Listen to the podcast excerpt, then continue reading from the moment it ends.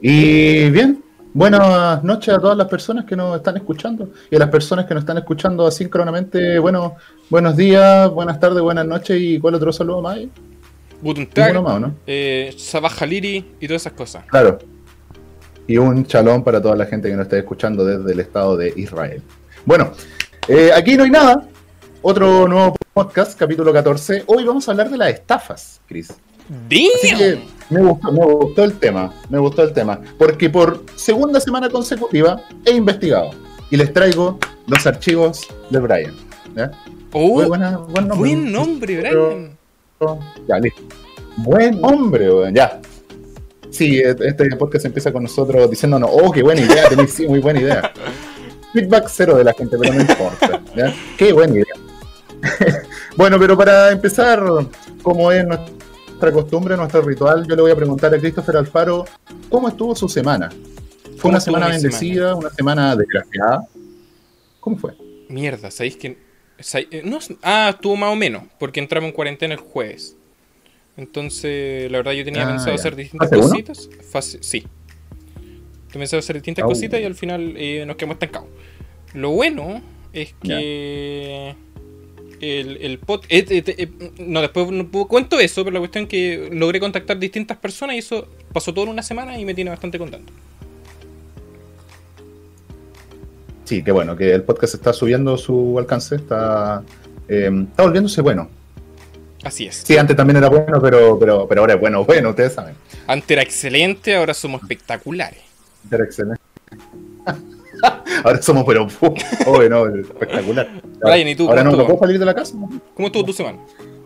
No, una, una, una semana miserable, ya sabéis que he estado empezando a querer la locura máxima, más abyecta de toda la humanidad. No, Principalmente lo que pasa por es qué. que no, estoy, no tengo ocupaciones. Ah, Es que no tengo ocupaciones. Me pasa cuando no, no estoy ocupado porque terminé el semestre. Disculpen que me abanique con el con el eh, la malla curricular de mi carrera, pero en verdad que hace calor acá en la pieza y no, no abrí la ventana. Pero pero sí, es que cuando yo estoy desocupado como que no, no encuentro qué hacer. Dije, de hecho voy a leer un libro, tengo ahí La peste de Sartre, lo tengo ahí como hace mucho tiempo y no lo he leído. Y me quedo pegado en el celular, en verdad estoy degenerado. Uy, weón, me pasa lo mismo. En la mañana me levanto y digo, ya, yo en la mañana, en la noche y en la mañana leo. Y me levanto y pesco el celular y me quedo viendo TikTok e Instagram. Pero me quedo horas. Hoy día me levanté a las 8, Es que en estuve de 8 como a 10, weón. Dije, pero qué chucha. Iba a hacer Sí. ejercicio en la mañana igual, iba a leer. No alcancé porque me quedé acostado viendo TikTok, po, weón. Hice uno. TikTok. Y más encima. y es que en verdad, miren, para las personas que vieron ese documental, el de que conversamos la otra vez, el ese de Netflix, el de los El dilema. de las redes sociales, el dilema de las redes sociales. No, no les sorprenderá, a mí tampoco me sorprende que lo vi. Pero bueno, igual es terrible. Y eso, eh, y siguiendo con la saga, porque el Christopher en la semana publicitó este podcast diciendo que yo estaba soltero por la bomba, y funcionó, creo que funcionó, Funcionó, confirmo que funcionó. creo que funcionó, creo que funcionó esa publicidad. Eh, para, para continuar la saga, eh, hoy, hoy mismo en la mañana dije, fuck Tinder, go away, I don't want you, I want you to go away. Dije, ya, fuera Tinder, de verdad, lo desinstalé, desinstalé Bumble. Badu hace rato porque puta Badu. Es que de verdad Badu es el más fleite de todos. Es el más canero, el Sí. más terriblemente. El más canero Badu. Yo ahí ya dije, no, me- estoy vendiendo mi, mi dignidad. Sí. Y Aparte- encima, un, un Ah, amigo que, que- que- que está saliendo con, con alguien, Y yo le pregunté, ¿y es de Tinder? Y me dijo, no, no es de Tinder. Sé que lo conoció por Instagram. Y él estaba harto tiempo en Tinder, entonces yo digo, no. Oye, ¿sabéis No, que ya- es, es ya fue como lo increíble último. la cantidad de personas Sí. que conocen en Instagram más que en Tinder? Te lo juro, yo igual conozco Sí. una persona cercana que contactó a su actual polola eh, por Instagram. Yo no sé cómo lo hacen. Yo, Sí. cuando estaba soltero, eh, igual lo hacía. Y no me a la polola. Mándale resu- saludos a tu polola. No, o sea, sí también. Pero antes igual lo hacía y no me resultaba tanto. Pero yo lo hacía como con grupitos, no, no sé si te acordáis con el. Bueno, Ya. un amigo, y ahí contactábamos y como que. Eh. Pero hay personas que les Ya. sale muy bien. Yo creo que tienen un don para hablar por ¿Te redes sociales. cuenta? Yo no tengo, porque yo que mando stickers de un buen baile. Un monkey flip. Es el sticker que mando yo. Pero es que son buenos eso. Hay uno que dice síndrome del mono, síntomas mono. Bueno, obviamente con esto no, uno, uno no engancha a nadie. O, o sea, de repente sí, yo creo que esa persona sería la indicada, pero mm, en este caso no. no. Eh, y, y además que como lo dijiste también, no, no creo que teníais mucho éxito por el tema de que con un amigo ahí como que contactamos, parece como una operación. secreta. Es que te lo juro, era como. Parecía como que le iban a secuestrar, no, con esa actitud tampoco. Es que era como que cada uno escribía en su lado y decíamos ya, uno, tres, lo mandábamos y tiramos el celular. Entonces ya, ya que sea lo que Dios quiera. Ah, ya, La receta de un ganador. Bueno, pero yo también lo he hecho. ah, Yo también lo he hecho cuando uno manda un, un texto medio riesgoso, tira nomás el celular y me pongo a hacer cosas. Me pongo a ordenar la pieza, cosas así. Sí, así que te entiendo igual. De cierta manera sí te entiendo. Así Ay, que eso, bueno, yo desinstale Tinder y todo eso. Ahí quedó mi suscripción Gold. Ahí quedó todo. Y, no, y además, además que yo le había hablado a gente, porque tuve match ahí, ya. mm, Hablé gente. Nada, silencio de radio. Y ver ese chat con puros saludos míos sin contestar, ya, fue. También fue una cosa más que añadió a la, a la imbecilidad, al retraso mental que yo pensaba que tenía.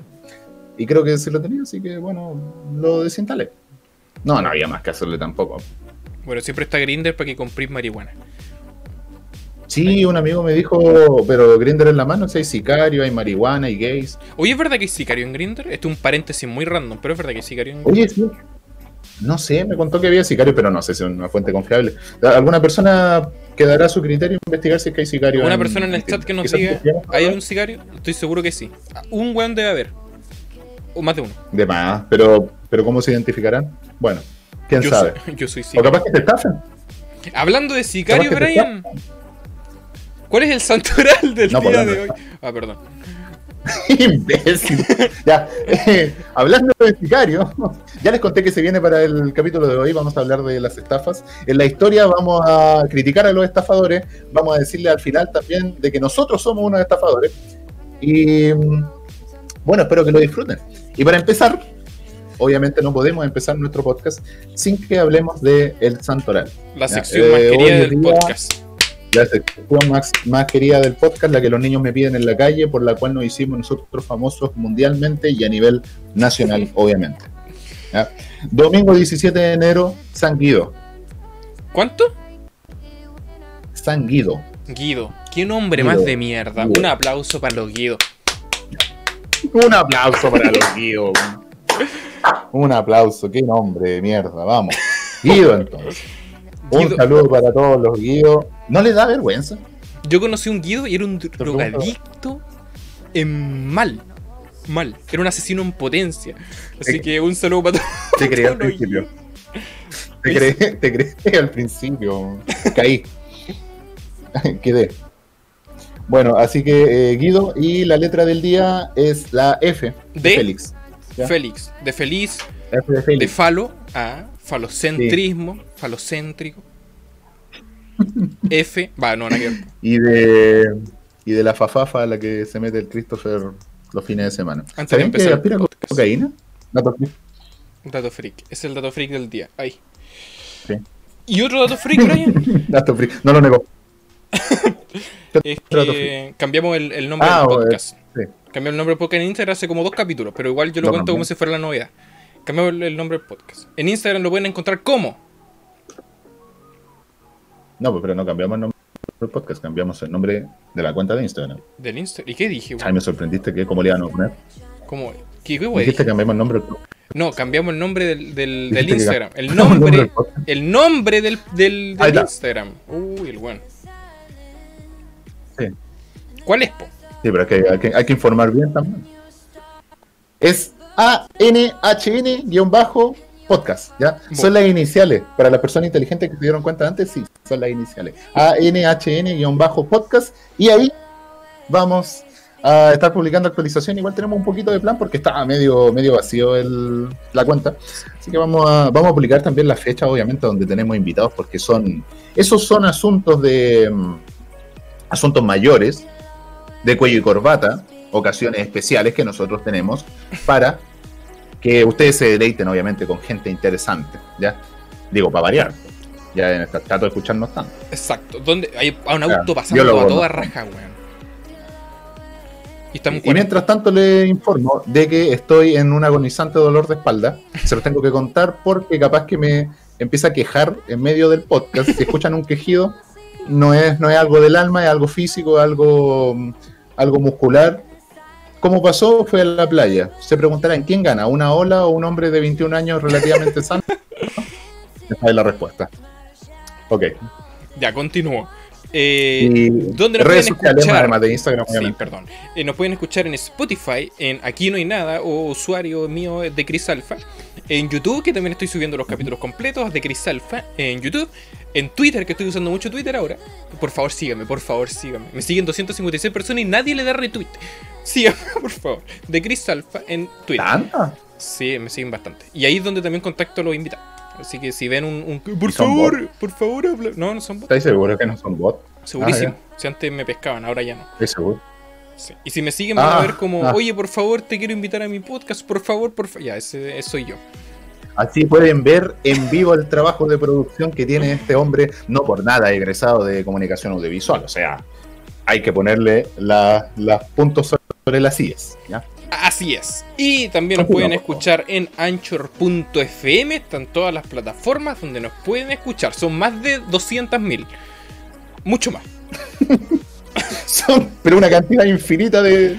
Ustedes lo nombran, está. O sea, lo más gracioso Scribd también. que yo parezco que En con- Stack Overflow, yo parezco conocer esas plataformas, pero la verdad yo no tengo idea de dónde estamos. Brian, ¿tú sabes dónde nos pueden escuchar? ¿Todas? No tengo idea. En Spotify. Yo sé Yo- que son en Spotify. De verdad, para mí en Spotify. Pero eh, tú me estabas contando en el backstage. eh, obviamente. En preproducción, como le digo más. Eh, me estabas contando de que ah, había un porcentaje no menor de personas que nos escuchan en otras plataformas. Y no tengo Por ejemplo. Spotify no es el 50%, ¿no? No, pues Spotify es el 46% y la otra no sé de dónde diablo vienen. Creo que es Outcast. Pero yo no sé, nosotros publicamos el podcast en una página y nosotros no sabemos en qué página está. Porque esa, esa Mm. página como que es el, el- el- la conexión. Entonces ellos ¡pum! empiezan a, a juntar a, a las otras plataformas. Entonces nosotros desconocemos dónde nos pueden escuchar. Pero Claro. nos pueden En- escuchar en, en todas esas plataformas. Ustedes se meten a Anchor y ven la plataforma donde se publica. eh, Le quitan Apple, ahí lo tienen. listo. Exacto, ¡pum! Ahí está. Eh, cierro el, el paréntesis comercial totalmente sucio que acabo de hacer. Para comentarles Ya. que, y hablo directamente a la cámara a ti, persona preciosa que me estás escuchando, que por fin tenemos O invitados le hablas eh, al oído a la persona que nos está escuchando. importantes. Le puedo hablar al oído también. Tenemos personas importantes invitadas al podcast. La otra semana Está bien. tenemos a Nicolás Copán, ¿Ya? que es un periodista, persona pública, influencer y persona guapa de Chile, que va a estar en nuestro podcast. Al, el viernes, no, mentira, domingo, Sí. domingo a las 6 de la tarde. Domingo a las 6 de la tarde. Nicolás Copán. Domingo a las 6 de la tarde. La otra, después de Copano, Mm. viene una semana normal. De podcast normal como este. Yo también me estoy informando, ¿eh? Podcast normal como este. Escuchen atentamente. Después, el 7 de febrero. Espérate, deja corroborarlo bien. Mentira, 5 de febrero está una astrónoma divulgadora científica chilena eh, invitada. Va a estar a las 7 de la tarde. ¿Ya? Nosotros vamos a hacer un backstage así para que puedan conversar la gente 30 minutitos antes. Porque se supone que va a llegar más gente porque esta cuestión la voy a publicitar bien. Espero. Si no, se va a ir a la cresta. Culpando. Eh, entonces, viernes a las 6, 7 de la tarde, Astrónoma es es súper reconocida. Está en CNN, Mega y un montón de. Es seca, así que va a estar súper entretenido. Ha hecho muchos videos de divulgación de eclipses, agujeros negros y un montón de cosas. Después viene una Le voy a semana preguntar, normal. yo estoy seguro que le voy a preguntar eso del final del mundo, Sí, del yo, agujero negro. yo tengo muchas ideas en mente, así que va a estar, va a estar brutal. Y después, Sí. el Es 19 de febrero. El 19 de febrero, o sea, tenemos parto material. De hecho, en un mes más, casi en un mes más. Sí. va a estar un divulgador científico, biólogo, español, a las 8 de la tarde, hora chilena. 8 de la tarde, un divulgador científico español. Especializado creo que en cáncer. Algo así. Tengo que confirmarlo bien. El jueves 19, 10 y algo. 18 vamos a tener una, una reunión con él y vamos a conversar un poquito. Ay, pa, pa, pa. Eso, eso es mi, mi spam también de invitados. Para que nos sigan en Instagram, que ahí vamos a estar haciendo la publicidad para que la puedan compartir. Y en Twitter, donde también voy a estar compartiendo. Pam. Y, ah, y la idea es que vengan Sí. también para poder Si no la comparten ustedes, la compartimos nosotros. Sí, la idea también de que Claro, vengan es que ustedes conversen y entonces puedan ahí charlar un rato con todas estas personas que de verdad que van a ser. Va a estar brutal, porque es una divulgación hermosa. Y con Comparo quiero sacar las papitas Sí. de la televisión chilena, así que jaja, si, hacemos, si lo hacemos bien va a estar interesante. Eh, eso, po. Vamos a debutar como entrevistadores. No, yo les dije que era como conversación. nuestro debut como entrevistadores. Yo dije sí. que era como una Porque igual- conversación de bar. Bueno, ya, Eh, conversación. ya. Conversación.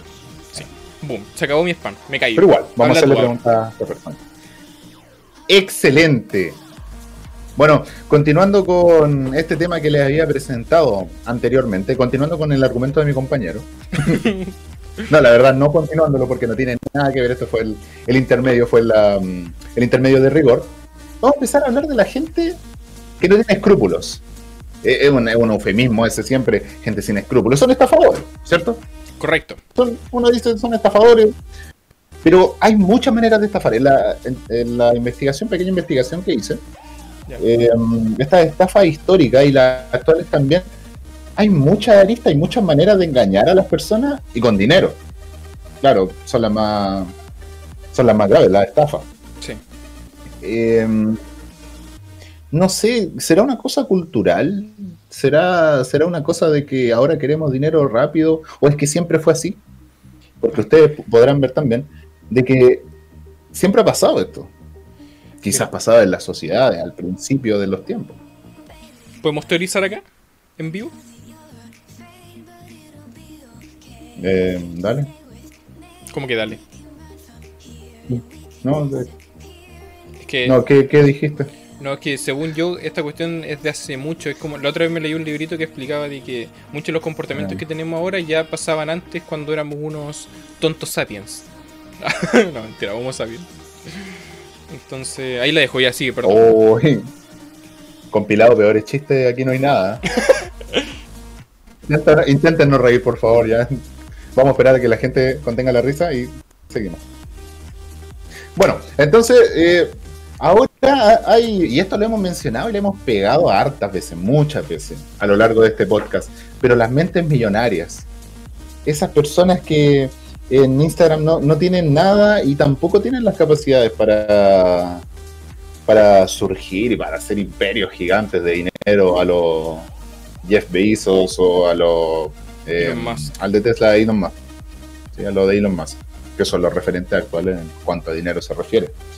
Pero aún así, eh, publican esas cosas, se creen demasiado el cuento. Obviamente es bueno, es bueno creerse el cuento, pero hay veces donde eso resulta tóxico. Pueden ser sujetos a estafa, pueden creerse ciertos esquemas y todo en pos de que quieren hacer dinero. y Porque fácil, es, es el porque mayor dinero problema fácil. que tengo yo. Claro, claro. Es el mayor problema que te- tengo yo porque enfocan demasiado di- dinero y no hay ninguna otra mención, son muy originales. Porque supongo algunas personas que eh, tan sencillo y tan repetido, frase tan manoseada como que no tiene dinero. Entonces, muy unidimensional. y Hay gente que de verdad se cree eso. Que lo único que importa es la vida del dinero. Eh, ¿Tú qué crees? Yo creo que ¿Aló? algo. ¿Aló? ¿Me escuché? Ah, ya. No, no, es que se había quedado pegado, pero ahora volvió. Sí, sí, está bien. Eh, ¿Tú consideras que el, el dinero algo- lo- es algo esencial? Sí, es esencial. Pero no es lo único. Es que Ah. bueno, hay una variedad de factores y a a eso es lo que voy. Que es una Bueno. de las cosas esenciales y totales. Vivimos, vivimos en una sociedad. Ahí la dejo. Yo ya lo mencionamos en un capítulo vale. anterior, pero estas personas de mentes millonarias generalmente eh, no sabemos de dónde vienen, no sabemos quién son y quién chucha son los admin. Porque eh, vemos publicaciones donde sale, no sé, po, pero sale un bueno nada que ver, así Thor, Chris Hemsworth, con su martillito, bueno, igual estoy cagado con su martillito, Sí. con la cuestión para arriba, diciendo como tú puedes lograr cada una de la bla, bla, bla, y uno mm, son fotos. Y no sé si habrá gente que Siempre se sienta motivada, sí. No sé si habrá gente que de verdad O sea, se mira, lo- esas cuestiones. Lo más inocente y algo quizás positivo es que la gente se pueda sentir motivada. Porque Sí, sí, claramente. Pero hay unas que me parecen tan tóxicas que solamente se refieren al dinero y es. No importa nada, tú tendrás un imperio. Pero, no sé, son motivaciones vacías. Yo Mira. creo que algo más práctico sería, bueno, este es el problema que tengo. De hecho, sin ir más lejos, por ejemplo, eh, caso Carol Dance. Caso Carol Dance, así como Ya. el caso Yogur, caso Carol Dance. Carol Dance tiene, eh, no sé si tiene una empresa o es como una cuestión de... No, es, es uno de esos esquemas como- piramidales, pero Es como parte de una, como entre comillas, eh, como una corporación, una cosa así. Por lo que la otra vez estaba es viendo. una asociación, digamos. Ya. Ya. Este, este loco, por es. ejemplo, me da la impresión, esto es lo que yo creo de exterior, de que este solo le interesa hacer dinero. Y así es como lo vende también, porque tiene un Claro. libro de cómo emprender, o más bien cómo generar dinero. Entonces, y además encima es fácil, porque es del. es de Forex, ¿o no?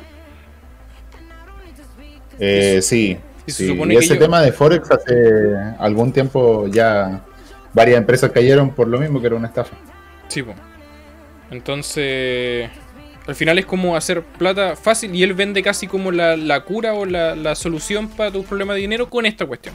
Y vende sus libritos Claro. y hace charlas y hace video- eh, videos como se supone de cómo hacer este tipo de cuestiones. Y... mm, eh, mm, no mucho. No, no, no. Sí, un personaje detestable ese hombre. Em, eh, hemos estado haciendo harto enemigo. Obviamente no les interesamos, pero hemos estado haciendo harto enemigo. Si en algún momento explotamos, ya saben a qué no queremos acá. Carol Dance Ojo. y Baradite. Y Baradit. Estaba para vos, Baradit, yo no te olvido. Ya, así que, ca- caso de gente detestable como él, que trata de aprovecharse de las personas, lo que más me llamaba la atención, y creo que también lo he mencionado antes, de que en un momento tuvo que salir a explicar por qué no era una estafa piramidal su esquema. Y hay una regla de que si tú tienes que explicar por qué no es una estafa piramidal, es una estafa piramidal. Piramidal. Efectivamente. Claro. ¿ya? ¿Qué es una estafa piramidal? Algunas personas se estarán preguntando probablemente. Lo Claro. explicaremos un poco después. Ah, Pero tiene que ver con un esquema en el que un esquema de inversión falso en el que no se invierte plata, sino que la plata de los nuevos inversores se reparte los antiguos hasta que esa pirámide colapsa. Oye, en Pero lo voy a explicar con el, Sí, muy bien. con el caso original. En todo caso, esta cuestión no es solo por internet, ¿eh? porque yo conozco eh, directamente personas que le han ofrecido hacer este tipo de estafa y son porque hacen eh, charlas motivacionales y al momento de finalizar la charla le meten esta estafa. Entonces es súper fácil caer porque Claro. estáis directamente en el lugar. Claro. Es que por eso hay, hay mucha gente que trata de embaucarlo a uno. Por eso con temas de plata yo trato de ser escéptico. Por lo menos en mi actitud. Muy bien. Y, además soltero. también, también es una, una cosa, que estoy soltero, ojo. De- dejo, mi, me- dejo mi Instagram por acá. Después en post, en postproducción, en la edición ahí, lo dejáis a mi, a, a mi izquierda ahí. tranquilo. Bueno. ya, gracias, muchas gracias. ¿Ya? Em, ¿Qué te estaba contando de que esta famosa estafa piramidal, y como tú lo dices, no, y no salieron con el internet. Uno de los casos más famosos, el que le dio el nombre, el esquema Ponzi, fue en 1920. De así no que-.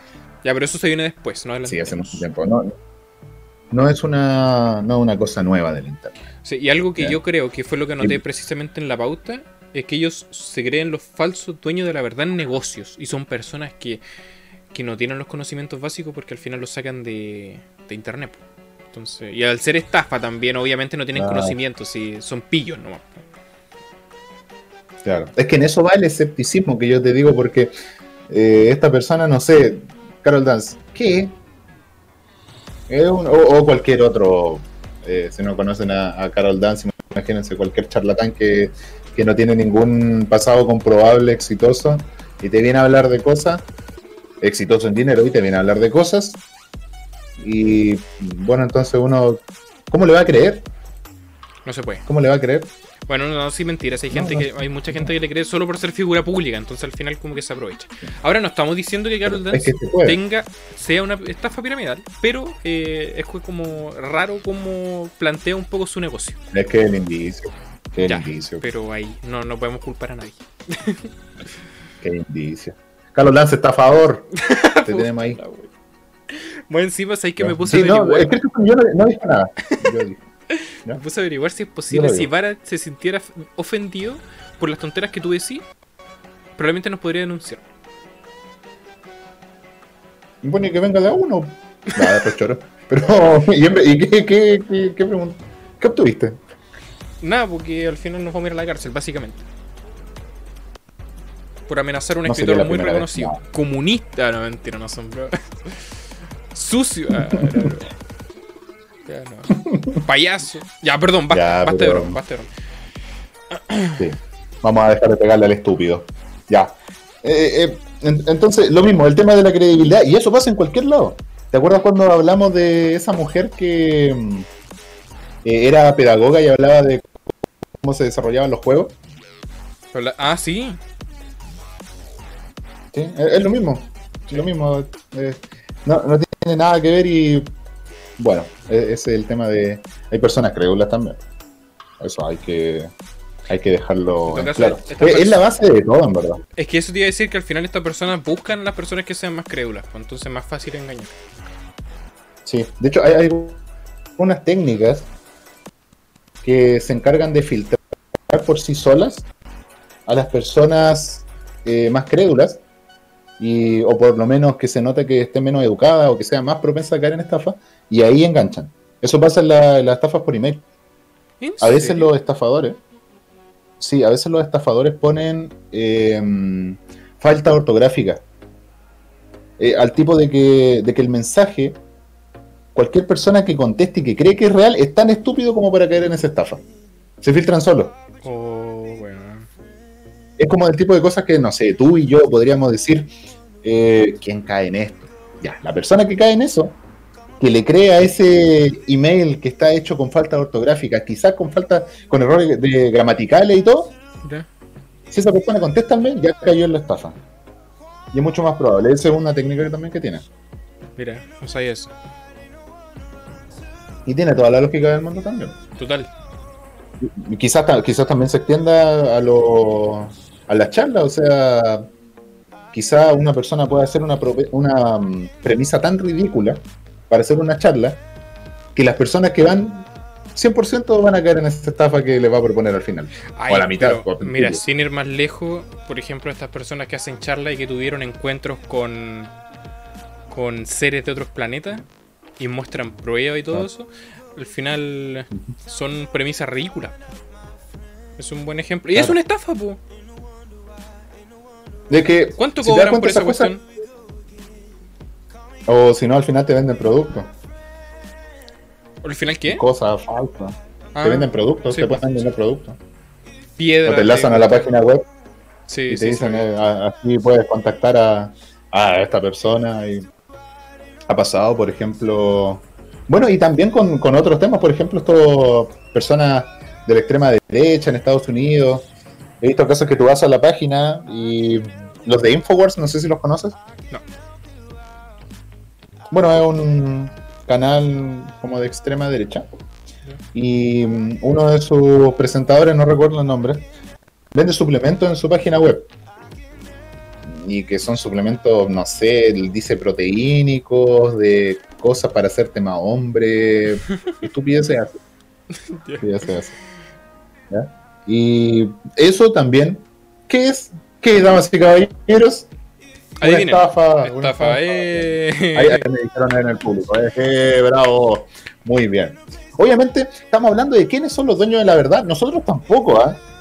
No, Pero yo creo ¿quién que es muchísimo más prudente. Yo creo que es muchísimo más prudente entregarle prudencia a la gente a que nosotros empecemos a decir, bueno, vayan a la página de aquí no hay nada, aquí no hay nada.cl y pueden encontrar todos nuestros productos que aumentan la vitalidad, la virilidad y también permiten curar el cáncer.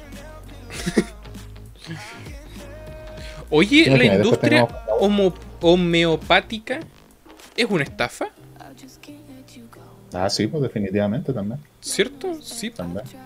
Sí. Eh, hay que investigar también en las bases de la homeopatía. Eh, En la base, la misma base de la homeopatía, eh, son cápsulas de azúcar, por Dios. Son, son calugas, literal, son calugas esas cuestiones. Sí, son eh, como un dulce, es lo mismo con dulce. También es una estafa, pero Ah, hay gente que le cree a la homeopatía.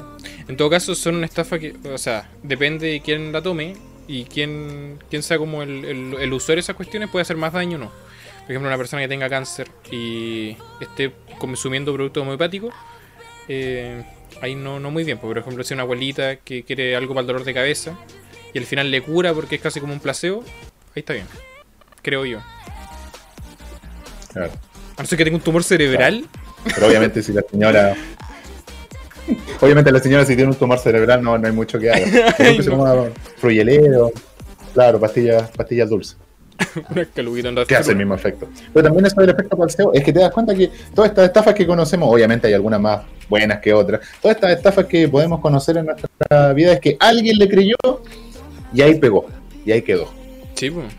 Alguien le creyó. Sí. A lo largo y ancho de todo este podcast, nosotros hemos hablado de que puta que hay gente tonta. ahora. Eh, nosotros, También uno de los temas que creo que deberíamos hablar con los invitados. Sí, puta que hay gente tonta. No son todas, obviamente, pero. Pero hay gente, hay gente así no, que cae. no, sabes que yo no creo que exista gente tonta. La otra vez estaba viendo eso. No creo que exista gente tonta. Yo creo que existe gente con, con poca cultura.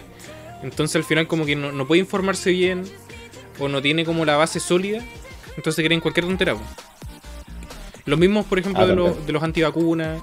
La otra vez, ayer vi un video de cómo se supone que te implantan el chip eh, en la piel. Y había muchísimas, pero muchísimas. Brian, era mucha gente que decía, ven, ven que era verdad. Y al final el video estaba cortado y era, se supone una parte mostraba el chip y otra parte mostraba, en realidad se hace así. Y mostraban que te, que te ponía la, la vacuna. Entonces, Claro. eso.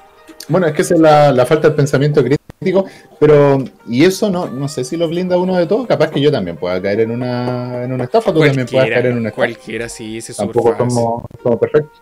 Falta que en algún momento alguien nos diga algo que nos guste y puede que caiga. Imagínate alguien nos dice como, oye, Así nos gustaría que- comprar tu podcast o cualquier cuestión así, y nosotros como somos estúpidos y nos ofrece poca gente, vamos a decir, Oh. oh, una buena oportunidad, y va, estafado. Capaz, nos dan los, le, le ladeamos los derechos, te imaginas, ¿eh? Vendemos Qué nuestra, mala. nuestra imagen. Vendemos nuestras, claro, y, y nos hacemos, pero perdemos billones de dólares. Y puede ser, Sí, porque aquí nadie es perfecto y aquí no hay nada. Es que a eso voy al tema de la prudencia, que uno eh, tiene que ser un poquito prudente para, para sus cosas. Un poquito, quizá un poco mucho. ¿Tú eres Más si tiene que ver prudente? con la plata. Sí, en lo personal, tú eres Yo creo que prudente. por la plata sí. La plata sí. Eh, en otros temas no, a, a veces no. Sí, A sí, veces yo- no. Quizás creo- temas de responsabilidad. Pero el tema de plata sí. Igual, yo creo. De hecho, creo que una vez lo conversamos de que algo que sería importante en como pa, como educación es que enseñen educación financiera para no caer en este tipo de estafa y no y tener como una Mm. eh, una invertir de manera correcta y cosas así. Sí, o quizás más también en la base del el pensamiento crítico que te contaba. Ah, bueno. La base de eso es desconfiar, es decir, oye, sabes que esto no, no tiene sentido. O por lo menos que, que haya que se enseñen esos valores que a uno lo pueda lo pueda hacer decir, oye, sabéis que esto está mal. No sé qué, pero esto está mal. Pero ¿cuál es tu límite si tú, en una situación hipotética?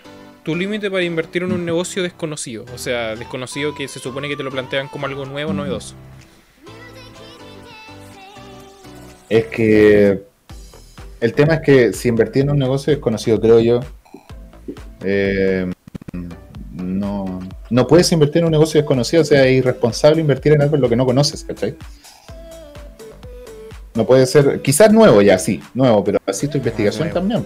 Ah, sí, sí, perdón. Eh, Es como eh, el tema de los, los inversionistas, estaba leyendo un, un librito de, de cómo invertir y todo eso, siempre es bueno saberlo. Y se aconseja, obviamente, si uno compra, por ejemplo, acciones, tiene que ver cómo está la empresa. Y ahí deja de ser desconocida la empresa. Por ejemplo, no sé, Warren Buffett, que se, que se hizo famoso invirtiendo en, en empresas, las le investigaba por lo menos. ¿eh? Sí, tampoco de las tontas y de las locas. Entonces, ¿invertiría en negocios conocidos? No. Tiene que hacerse conocido y de ahí vería. Claro. Ahora, ahora yo planteo así como que una persona te ofrezca, porque ahora si tú invertís en, un- en una cosa que es desconocida para los demás, ahí está bien. ¿Se entiende o no? Claro. O sea, y claro, desconocida para los demás, sí. Ah, ya, ya. De ahí puede salir tremendo negocio. Pero Sí, un desconocido para mí no Sí, sé. sí. Estaba pensando en Elon Musk cuando creo. invirtió en estas como en la, es que yo me leo un libro de Elon Musk, me encanta. De como las amarillas de publicidad. Un saludo para que lo Aquí estamos al pie del cañón, hoy hablando, ayer me puse a ver un video cuando se puso a llorar porque Neil Armstrong no, no lo apoyaba. Paréntesis, y me dio pena. Eh, por ejemplo, eh, sí, él invirtió en, en cuestiones que nadie conocía. Él sigue, sigue invirtiendo. Qué grande, weón. Yo lo, yo lo amo mucho. Claro. Igual hay gente que cree que esas personas, por ejemplo, él y el de Amazon, que tienen toda esa plata en efectivo, y dicen, ay, ¿por qué no donan toda esta cosa? Sí, po. Y en verdad, o en efectivo, o en, en líquido, pero en verdad no, no la tienen, o sea, son activos que tienen. Sí, bueno, en el, en el libro la- explicaba que el loco para, para él, o sea, como gasto de él, es muy poquito. ¿Mm? Muy, muy poquito porque creo- era como así como que el 90% era para que la- las empresas siguieran funcionando. Y poder invertir dentro de la misma Sí. empresa. Es como el que eso no, no es el más rico, al final el que Ah. genera más, más plata dentro, pero él, para él tiene un poquito, tiene un poquito. Eso es lo que decía el libro, ¿ah? Sí. O sea, porque estamos hablando de millones de dólares, Sí, supongo, pues pero eran mil- miles de millones, pero en Nada. comparación con lo que se dice que se supone que gana, en realidad para él es poco. Claro, es poquito la nada. pues. 5 Nah. mil millones, Pero es que- Claro. No sé, tú venderías todo y dirías. Llegas un momento en el que, en el que tienes tanto como Elon Musk, que dice, ya lo voy a vender todo, me voy. vendería. Te dedicas, no sé, a la filantropía, lo harías. Yo no lo haría. Digo, para, para tener, o vender la mayor parte como para asegurarte toda tu vida y tú dices, tengo la plata para vivir toda mi vida, confortablemente. Y quizás para hacer un poquito de filantropía, para regalarla. Ay, ¿Lo harías? no, la verdad es que no. Es que sabéis que a mí me gusta. Me gusta. Bueno, en lo personal a mí me gusta crear y hacer cuestiones, po. Entonces si vendo todo, quería como con plata, pero no, no haría nada. Prefiero hacer cuestiones. En lo personal. Eso es lo que creo. No, no vendería. A lo mejor vendería una parte como para asegurarme. A lo mejor una. por ejemplo, Elon Musk. Si fuera Elon Musk, a lo mejor que cuando esté más viejo vendería una empresa. Porque de tantas que tiene, una para asegurarse. po. Pero. Capaz que ya está asegurado. Es que a eso voy. Ah, puede ser. Él ya está asegurado. Él está asegurado, no, no podría gastar toda esa plata en toda una vida. O sí. ¿Entiendes? A lo mejor se Obviamente, bancarrota. no sé. A lo mejor. Es que por eso depende de la, de la empresa, pero imagínate que al valor que tiene ahora encuentra compradores y lo vende. Porque no, ¿Tú lo- como tú lo harías? no tiene esa plata. Mm, Es que tendría que ver cómo, estaría en, en la vida y si es que me estimula el, el área en el que estoy. Mm. Obviamente yo creo que para ser exitoso tendría que serlo. Pero quizá en algún momento me cansaría y digo, bueno, se acabó. Como lo hizo Rockefeller al final de su vida. ¿Cuál Rockefeller? ¿El mismo del Rockefeller Center? El, el primero, el, el del petróleo. Rockefeller, Ah. era del petróleo. De las fábricas del petróleo, creo. Bueno, primero, el John Rockefeller, el primero. Y él al final de su vida, eh, no sé si tenía empresas, pero el tema es que se dedicó a la filantropía full. Igual que Carnegie, otro industrial estadounidense también. Oye, Y los dos, no- la, la última enfrentamiento que tuvieron fue como en la filantropía. ¿Quién daba más plata? pero ¿cómo Bill Gates como que lo relaciona las dos cosas muy bien? ¿Complementa las cosas? Es que ya no tiene muchas empresas. ¿No? Ya no está en Microsoft. No, ya no está en Microsoft. Hace mucho tiempo. Y- Se dedica a la filantropía total. Ah, no sé. Y ah, ah, ah. No. ahí, ahí tiene el sentido. Bill Gates también es un buen ejemplo. Oye, pero él tiene cierto manejo dentro de Microsoft, ¿o ¿no? Creo que debe tener algún. Supongo que debe tener alguna acción, pero de acción. las decisiones no, no.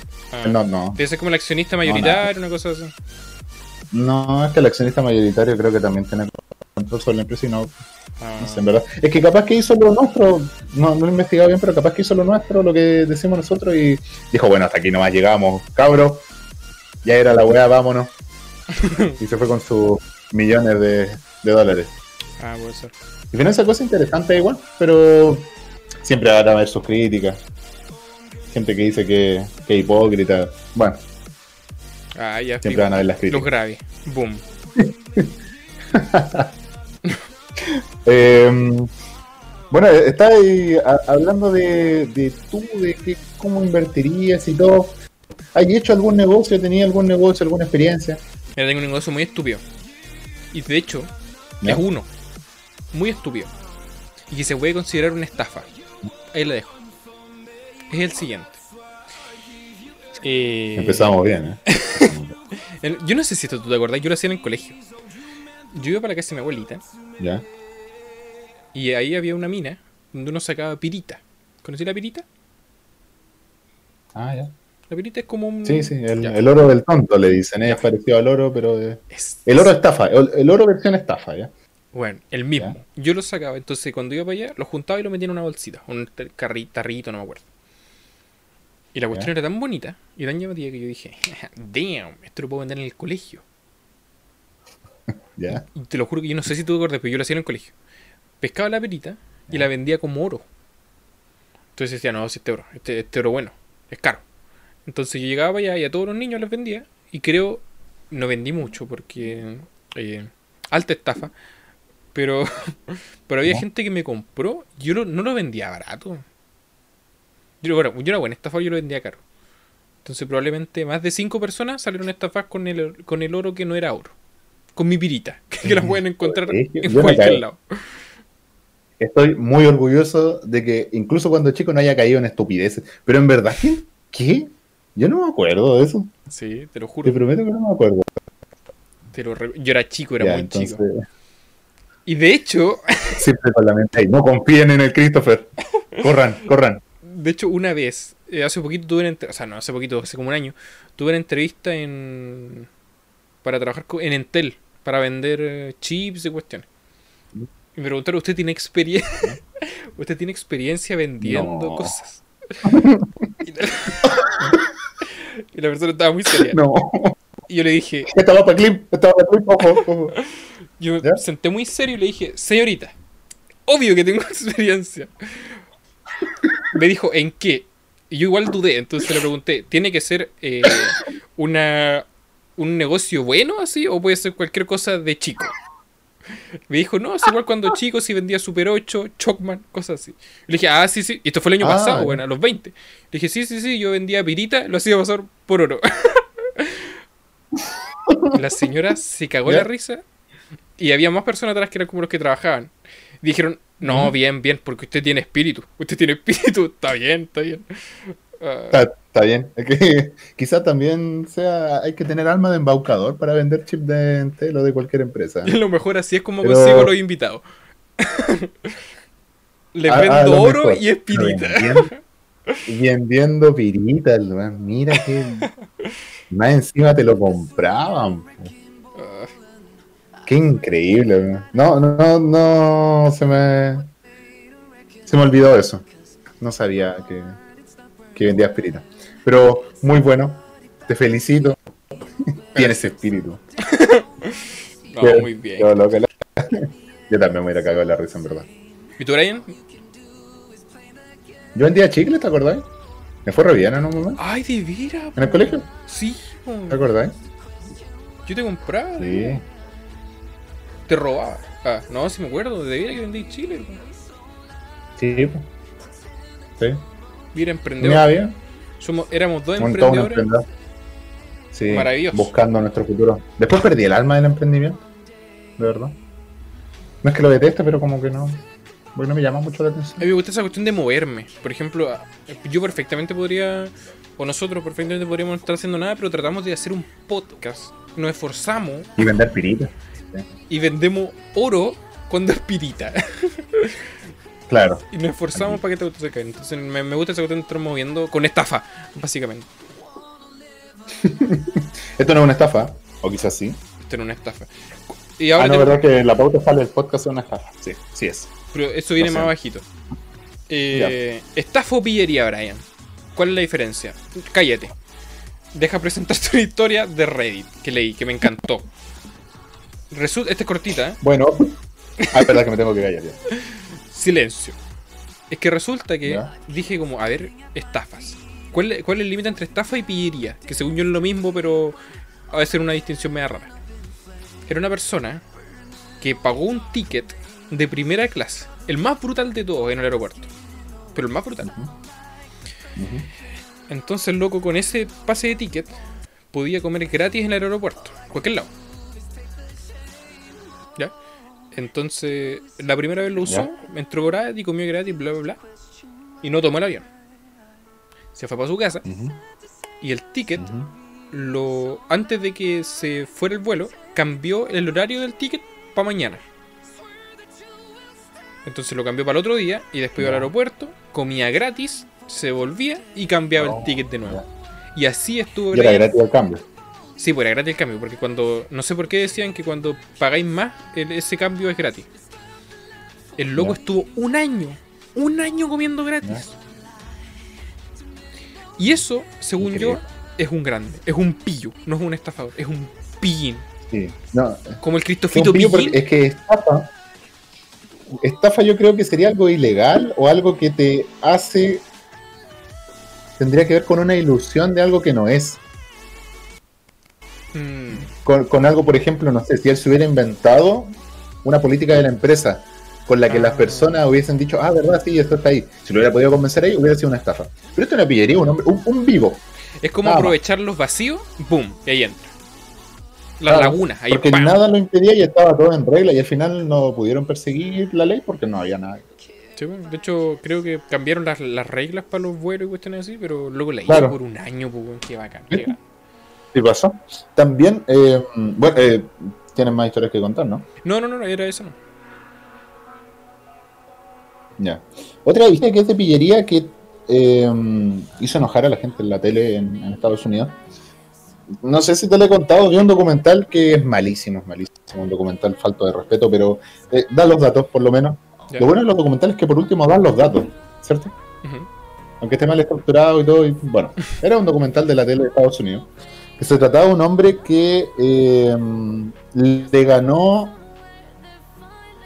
a un concurso de la tele de Estados Unidos. El, el premio más grande que se ha llevado cualquier persona en un concurso de la tele en Estados Unidos, hasta la fecha. creo, creo que lo Eran cientos de miles de dólares. Eh, ¿No era el de ¿Quién quiere ser millonario? No, no, no, no. Ah, ya, dale, sí. No. No. Eh, pasa que el juego se trataba de mm, un tablero electrónico donde, mm, donde uno tenía que presionar un botón y dependiendo de eso salía algo. ¿Ya? El jugador que era eliminado cuando salía un, un Wami se llamaba. O un, un Wami, sí, un Wami. Que era un como un personaje así que le ponían. Eh, y este hombre, que se dedicaba tanto tiempo a ver programas y tratar de buscarle la vuelta a los concursos, finalmente descubrió que había un patrón. Soy una esta ruleta. Sí, una especie de, de- de ruleta. Ya. Era era electrónica en ese momento y dadas las limitaciones de los aparatos electrónicos de ese momento, eh, efectivamente tenían patrones. Eran como cuatro patrones. Ya. Entonces el hombre se lo aprendió todos de memoria y fue al programa. Ya. Empezó más o menos, eh, se, desconcentró un poco, pero hubo un momento en el que empezó a ganar y no dejó de ganar, no dejó jugar al otro participante, eran tres participantes, y a medida que uno iba saliéndole ese personaje, avanzaban con el otro. Tenían que llegar tres para eliminarse, y no dejó de ganar. No dejó de ganar hasta que se retiró con su ganancia y eran cientos de miles de dólares. Eh, resulta de que el hombre se había aprendido la- la- ¿El patrón? los patrones que tenía. Los patrones que tenía una, esa especie de ruleta. Y algunos de los casilleros eran más plata, eran como 10 mil dólares más, ya. 10 mil, 3 mil, y así seguía. Eh, se fue con la plata, pero no fue tan fácil, ¿Por qué? porque los de la tele quisieron denunciarlo de alguna manera. Oye, pero. No querían entregarle la plata porque era mucha. ¿Pero estaba en total regla o si el loco la hizo? Por eso, el tema es que estaba en total regla, porque algunos directivos de la televisión del canal, solamente algunos, querían ponerle objeciones al tema. Al final nunca lo objetaron y le dieron la plata al hombre. Qué grande. Lo que es peor, este hombre murió en pobreza. Porque no. no Trató de seguir dándole la vuelta a otras cosas, trató de seguir dándole la vuelta a otras cosas y. Hasta que un día se, se murió, pero ahí quedó. Y el documental lo presenta de una manera súper irrespetuosa. ¿Por qué? Porque el Wami, este personaje que eliminaba a la gente, dicen ya, el último Wami llegó cuando este hombre falleció a la edad de tanto. Horrible. Eh, eh, me dio mucha risa. De verdad, eh, es un mal documental. Pero esta es la historia del hombre. Creo que detalle, conocí ese caso, sí. Yo lo encontré La genial. historia del hombre que pudo ganarle al sistema. Sí, es que por eso es un vivo. Un Porque vivo. la, hay que, eh, la, la ruleta no era aleatoria, pues era. Sí, pues tenía patrones, por Sí. eso. E- Creo- Ese programa creo que sigue existiendo, pero ahora son realmente aleatorios los patrones. Da- Porque ahora se puede. Oye, ¿y hay o por lo la menos pseudo persona en no el, en el programa? Sí, pues está el programa completo. Qué bacán, lo el creo. programa completo en internet. Y en el documental también. El documental muestra. eh, muestra el, el- el curso del programa. Y va explicando a la persona cómo es que lo estaba logrando. Brutal. Invitaron también al, al presentador. De hecho, el programa está, creo que, presentado por el mismo presentador que, que estaba en el, concurso. Qué Está bacán. narrado por él. Sí, está. um, ese es el tema. Pillería, no estafa. Pillería, boom, ahí lo dejamos. Gente que está probando. Pillería. ¿No? Bueno, continuamos entonces. ¿En dónde nos pueden escuchar? Brian, nos pueden Haciendo escuchar. un intermedio a este tema. Sí, un paréntesis, nos pueden escuchar en Spotify, eh, Twitch acá, twitch.tv slash de Grisalfa, eh, de Grisalfa en YouTube y, y Anchor.fm están todas las plataformas que nos pueden escuchar. También nos pueden seguir en Instagram, que el Instagram es ANHN-podcast. Boom. Sí. Eh, qué bendición que Anchor, ¿eh? Es muy grande. Anchor. Nosotros no, no teníamos ninguna esperanza de, de llegar a Spotify, pero llegamos. No sé cómo cresta. Y a lo mejor hay gente que gana en saludo Spotify y nosotros lo hacemos por eh, amor al arte. Muchas gracias, Anchor, por no pagarnos ni un dos centavos. Peso, eh, sol, lo que sea. Eso yo, cualquier moneda sirve, Y o X. excepto el bolívar. Nos Yes. pagan en bolívares, oh, qué mal. qué mal. Bueno, eh, te pedí ese intermedio para mm, eh, eh, poder tener un poco de salivación, porque ahora viene mi sección, mi sección. ¿Cómo se llama tu sección, Etafa de la Brian? historia. Los archivos ¿Cómo del Brian. Los archivos del Brian. Ah, verdad, sí.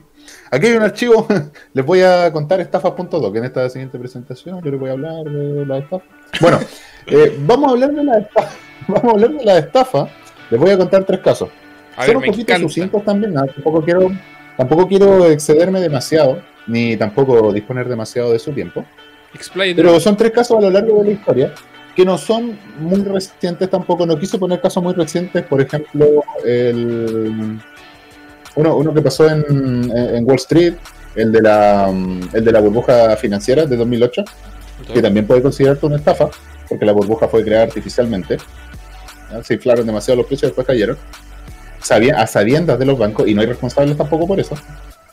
Eso también es un tema bien grave. Pero vamos a remontarnos mucho a la antigüedad. Vamos a empezar en orden cronológico hasta llegar al siglo XX. A ver. ¿ya? 20 nomás, no al 21 no mucho. ¿ya? Empecemos con el primero. ¿Sabías tú, Christopher, A hubo ver. un tiempo en el que compraron el Imperio Romano? El Imperio Romano. Lo compraron. El Imperio Romano, el trono del Imperio Romano fue puesto en venta ¿Quién fue el degenerado que compró el y lo Imperio Romano? Primero hay que preguntarse quién fue el degenerado que lo vendió, porque ellos son los estafadores. Ah, damn. Sí, Bueno, pasa que en, esta compra pasó en el año 193 después de Cristo. Ya. ¿ya? Eh, en ese momento, eh, Roma estaba pasando por un tiempo de grave crisis política. Después de que murió el emperador Cómodo, Ya. ese que sale en Gladiador, el personaje de Joaquín Phoenix, Sí, me encanta. en el Gladiador, eh, eh, él es Cómodo, ¿ya? Bueno, pasa que Cómodo no era, no era un buen estadista y dejó la caga cuando se murió, ¿ya? Eh, hubo una seguidilla de, de personas que, que estuvieron y eh, una de ellas, eh, Pertinax, fue asesinada. Bueno, no una de ellas, sino que el sucesor directo de Cómodo, ¿ya? el emperador Pertinax, fue asesinado por la Guardia Pretoriana. La Guardia Pretoriana era la guardia del emperador. Ya. ¿ya? Y la Guardia Pretoriana se juntó y dijo, oye, ¿por qué no vendemos el trono? Porque no tenían claro el sucesor. Vendamos el trono, pues ganemos un poquito de platita. Ya. Fueron, hicieron una subasta. Y aquí entra la figura de Didio Juliano, ¿Quién diablos es ese que hombre? si lo buscan en cualquier otro lado, sale como emperador del Imperio Romano. Y esta es la historia de cómo lo consiguió. Le contaron que había una subasta a mi compadre Didio Juliano. Y la familia y los amigos le dijeron, créete el cuento.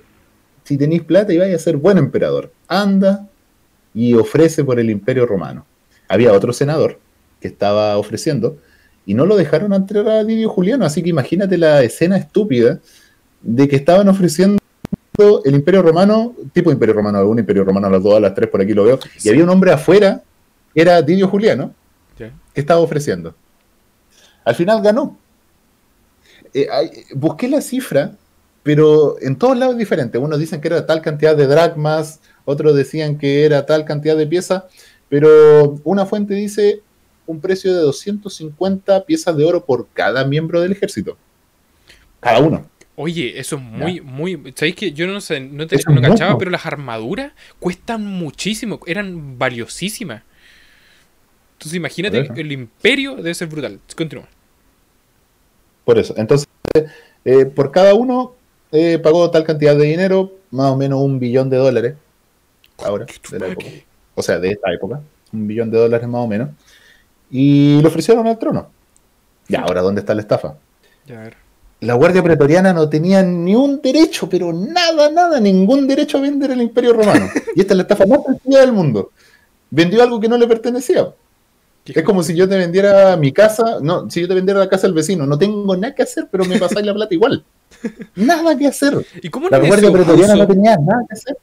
La gente sí se opuso, pero la Guardia Pretoriana era tan poderosa de que cuando ascendió al poder, cuando lo coronaron a Didio Juliano, había gente protestando. De que cómo, cómo iban a vender. Es que surreal. imagínate la ofensa. ¿Cómo van a vender el Imperio Romano? Era la ofensa. Y a, a un nivel moral ya y del orgullo nacional, ¿cómo van a vender el Imperio Romano? Le decían. Cuento corto, Juliano, Didio Juliano terminó asesinado dos meses después de ascender al, al poder. Ya, ¿Estuvo dos meses en el poder? Estuvo dos meses. Calita. Sí, fue un periodo de fue un periodo de mucha crisis eh, política. Al final tuvo que llegar un, un general para volverse emperador de Roma y estar un tiempo decente ahí. Pero terminó abandonado por la misma guardia pretoriana que le había vendido el trono por el Senado y lo mataron, así como asesinaron a Pertinax, su sucesor. O sea, su antecesor, Sí. sucesor de Cómodo, asesinado. Didio Juliano también fue asesinado. Ahí está la estafa. Qué y loco. la Guardia Pretoriana obviamente se quedó con la plata. Qué hijos de puta. y eso no lo pasa en un libro de historia. Qué injusticia. Me hubiera gustado ver esto, hubiera sido más Qué chistoso, weón. Pero es que es una locura, es, es ridículo, muy ridículo. Surreal. Bueno, después de eso pasó un tiempo con, con muchísimas estafas, pero ninguna salía en las recopilaciones y la verdad eran bastante fome. ¿eh? ¿Qué queréis que te diga? ¿Ya? Y tampoco, y también quise hacer una compilación de, de distintos casos de estafas de diferentes características. ¿ya? Así que vámonos al siglo XVIII, 1719, Estados Unidos, Ok. donde las cosas, Donde, la- donde las papas queman. Ahí ¿ya? donde Estados todo lo bueno ocurre. Incluso en ese momento. Bueno, o sea, Estados Unidos no en ese momento no era Estados Unidos. Y el terreno del que vamos a hablar tampoco era parte de Estados Unidos. Pero es lo que es actualmente Estados Unidos. ¿ya? ¿Qué, qué terreno es ahora? 1719. Eh, Luisiana. Ah, ya. Luisiana. Bueno, eh, esta historia empieza con un genio financiero escocés. Sí, genio, era genio financiero escocés. Llamado John Law. Ya. Ya. Lo. Que tuvo. La, Law, es como ley en inglés. John Law. tuvo la brillante idea de crear una compañía para desarrollar el terreno de Luisiana. Las personas que conozcan cómo es Luisiana ya van a ver de que con esta primera oración de que hay algo oscuro ahí. A ver. No le vio inconveniente John Law a exaltar un poco las bondades de ese terreno de Luisiana, ¿ya? Y por un poco fue mucho. Lo, lo, infló de una manera increíble. Obviamente en ese tiempo, como no existía el Internet ni la gente tenía acceso limitado a ver cómo era la área, más encima que este era un terreno colonial, todavía no se había independizado Estados Unidos. Entonces yo lo podía decirle, no, Luisiana es un terreno hermoso, pero... eh, no, y podéis plantar, no, no te, no te digo nada. Buenísimo, exquisito. Pff, fantástico. Dijo exquisito. Prácticamente que ahí crecían las cosas del otro día, era como las del Minecraft. con su polvito su hueso. Compañía, claro, con su polvito. Dijo, no, si todo, hay unicornios, toda la cuestión. ¿ya? Resultado, su compañía subió demasiado el valor de su acción. ¿ya? Infló hasta la moneda francesa. Porque Luisiana era territorio francés. Hijo de puta. Infló la moneda francesa diciéndole que Luisiana, puta, que era espectacular. Luis. Es que no podía, porque Luisiana, Luisiana, pero puta, que buen terreno. ¿Ya? Y en un momento los inversores tenían que recibir su tierra. La recibieron. Uh -huh. Luisiana, en ese momento y hasta el día de hoy, obviamente no ha cambiado mucho su geografía, es un pantano imposible. Luisiana está lleno de cocodrilos. Eh, no sé si conoce, has visto en internet Nueva Orleans. Sí. También. Le llegaban huracanes. Eh, un desastre, de verdad. Un terreno que no había por dónde, obviamente. Hay, hay partes desarrolladas, pero un pantano. Ahí, no mira, para que la gente se ubique, hay un, hay un canal de, de TV Cable que muestra la vida de unos locos que son de Luisiana, que se llama Duck, no sé cuánto, y los buenos son unos, unos rancheros que viven en, en, un pantano literal, en su casita, van a cazar ciervos, cocodrilos, cuestiones. Así más o menos. Claro. Obviamente no era el paraíso de la tierra Luisiana. Ni y ahí cagando. se develó la estafa. Era el campo de Chueque, ¿ya? Ni cagando podían desarrollar Luisiana. era prácticamente como el campo de Chueque. ¿Ya? Eh, ¿Qué hizo John Law después de eso? Después de que se dieran cuenta. ¿Cómo evitó ser linchado? Se preguntarán ustedes. Se vistió de vagabundo. Murió en la extrema pobreza, nueve años después. Tira. sí. Pero de verdad que es espectacular. La hizo, la hizo de oro y se murió en la pobreza. ¿Cómo lo hacen? ¿Eh? Ninguno de estos tiene una historia feliz. ¿eh? Ay, no. Recordemos lo... que Didio Julián murió asesinado también. Lo que me espera, weón. Esto el crimen no paga. el crimen no paga, claro. ¿Ya? Así que ese fue el esquema de, del Mississippi en el año 1719. ¿Cómo se llama el personaje para pa que la gente lo busque? John Law. John Law, listo, boom. John L-A-W. John Lay. Es contradictorio, ¿eh? Eso, ya. John Law, sí, contradictorio. Sí, por eso me reí al principio cuando lo nombraste, weón y poco moral, claro. Bueno, y mm, terminemos con la tercera historia. ¿Es más alegre? Por favor, que me más alegre. Es un poquito más. No, no, no sé, en verdad. Ya, bueno. Es que la estafa, ¿cómo va a ser alegre una estafa? Eh, ¿Qué le va a vender? Mira, yo vendía pirita y mira cómo estoy. Estoy joya. Ah, bueno, sí, es chistoso. Fue chistoso. Pero es que no estafaste a toda una nación y no inventaste un nuevo género de la estafa. Ya. Como sí lo hizo Charles Ponzi. A ver. En el año 1920 eh, se creó la estafa piramidal original, el esquema Ponzi original. En Estados Unidos y en países angloparlantes se le llama eh, esquema Ponzi. ¿Ya? ¿Ya? Por el nombre, Charles Ponzi. Mierda, ¿ya? ¿Ya? Eh, la estafa piramidal. Bueno, como se podrán imaginar, la estafa piramidal no empezó ni con productos de belleza, ni con natura, ni con esas cosas falsas, estúpidas, imbéciles, ya, ni con suplementos nutricionales, nada. Empezó con un hombre estadounidense llamado Charles Ponzi, de ascendencia italiana. Yeah. Descubrió alrededor de 1920 que él podía comprar cupones postales en descuento en su país uh -huh. y los exportaba y los vendía a precio completo. Buenos negocios, ¿cierto? Muy bueno lo compráis en descuento.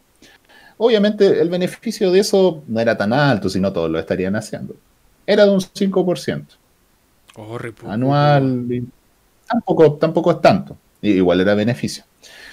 Y Charles Ponzi no, no quería no tener inversores con un 5%. O sea, le van a decir 5%, te, se te ríen en la cara, te escupen, te vomitan. Sí, básicamente. bueno, básicamente. Charles Ponzi dijo, no, pongámoslo un cero. 50% de ganancia en 45 días. Así suena mejor. Sí. Puta, qué ofertón. Ya, pero ahora cómo lo logró. Creamos la Charles Ponzi. Creamos la Charles Ponzi.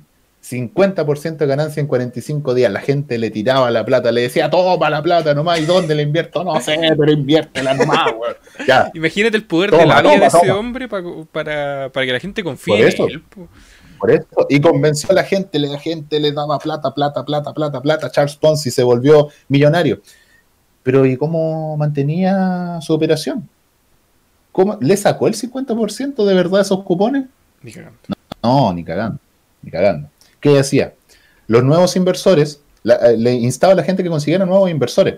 Los nuevos inversores le otorgaban dinero y con ese dinero él no lo invertía, sino que se lo pasaba a los antiguos inversores. Entonces esos antiguos inversores recibían el 50%, por eso dicen que las estafas piramidales, por lo menos para sacar plata, tú tienes que estar al principio en esa estafa. Al final vas a perder siempre. ¡Qué grande! Y eso, obviamente, entonces, eh, y se descu- de- él descubrió que podía hacer eso. ¿Ya? Obviamente eh, no había esa regulación, pero eh, lo hizo, lo hizo. Y hasta que en un momento, la- para las estafas piramidales siempre tienen que colapsar, son inviables a largo plazo. Y eventualmente lo hizo, esa estafa, después de otorgar la locura que había pasado con Charles Ponzi. Y se perdieron cerca de 10 millones de dólares, que es bastante, mucho para la época. Sí, ahora es harto, antes era en 1920 ajustado a la inflación, era mucho. Eh, y Ponzi escapó, fue viajando por el mundo, hizo, eh, trató de hacer otras estafas por aquí, por allá, pidió un indulto de Mussolini por ahí, sí, porque esto fue en los años 20. Por ahí hubo, hubo algún tema, hasta que recaló en Brasil y murió de hemorragia cerebral, No. en la pobreza más abyecta, casi ciego, después de sufrir los achaques de un paro cardíaco que había sufrido anteriormente. O sea, pero que ¿Por qué no le pegan un el crimen nunca paga y en algún momento, y en algún momento, y de hecho, no murió tampoco en un hospital, bueno, murió en un hospital de, de hospicio porque estaba, estaba pobre. Ay, ay, ay. Así que en Brasil murió de hemorragia cerebral. Lo voy a repetir, murió de hemorragia cerebral en la pobreza más abyecta, casi ciego, habiendo sufrido antes un paro cardíaco. El crimen no paga y en algún momento vaya a tener que pagar. Qué buen hombre. Así que eso pasó con Charles Ponzi, el de la estafa piramidal. Y esas son las estafas de la historia para que veas. Oye, ¿sabes Desde el tiempo de los romanos. Una persona que no entienda cómo funciona una estafa piramidal, creo que este ejemplo de ese loco se explica clarito. Sí, pues. Brutal. Y eh, eh, más disfrazado o menos disfrazado siempre es lo mismo. Uy, qué loco. Me gustó mucho. Brian, yo creo que esta Lo sección es lo mejor.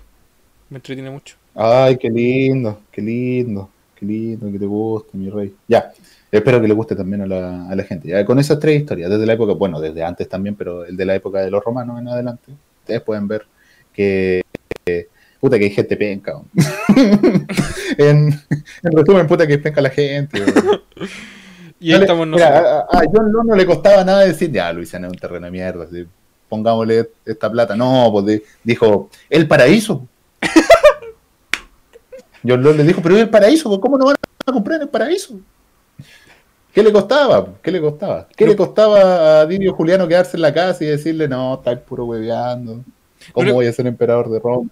No le costaba nada invertir un poquito en ese terreno y decir, no, mira, ahora es bueno. No, sino que lo brindaba como el paraíso. Este es el mejor. Este es el mejor terreno. Cómprenlo, por favor, si es el mejor. Claro, No fue un pero bueno, ¿qué le costaba? Claro, mala, mala, mala voluntad, o sea, mala, mala intención la gente, gente malintencionada. como nosotros. Bueno, ¿este podcast es una estafa? Esa es la quizás. pregunta que ¿Le costó hemos al plata? principio.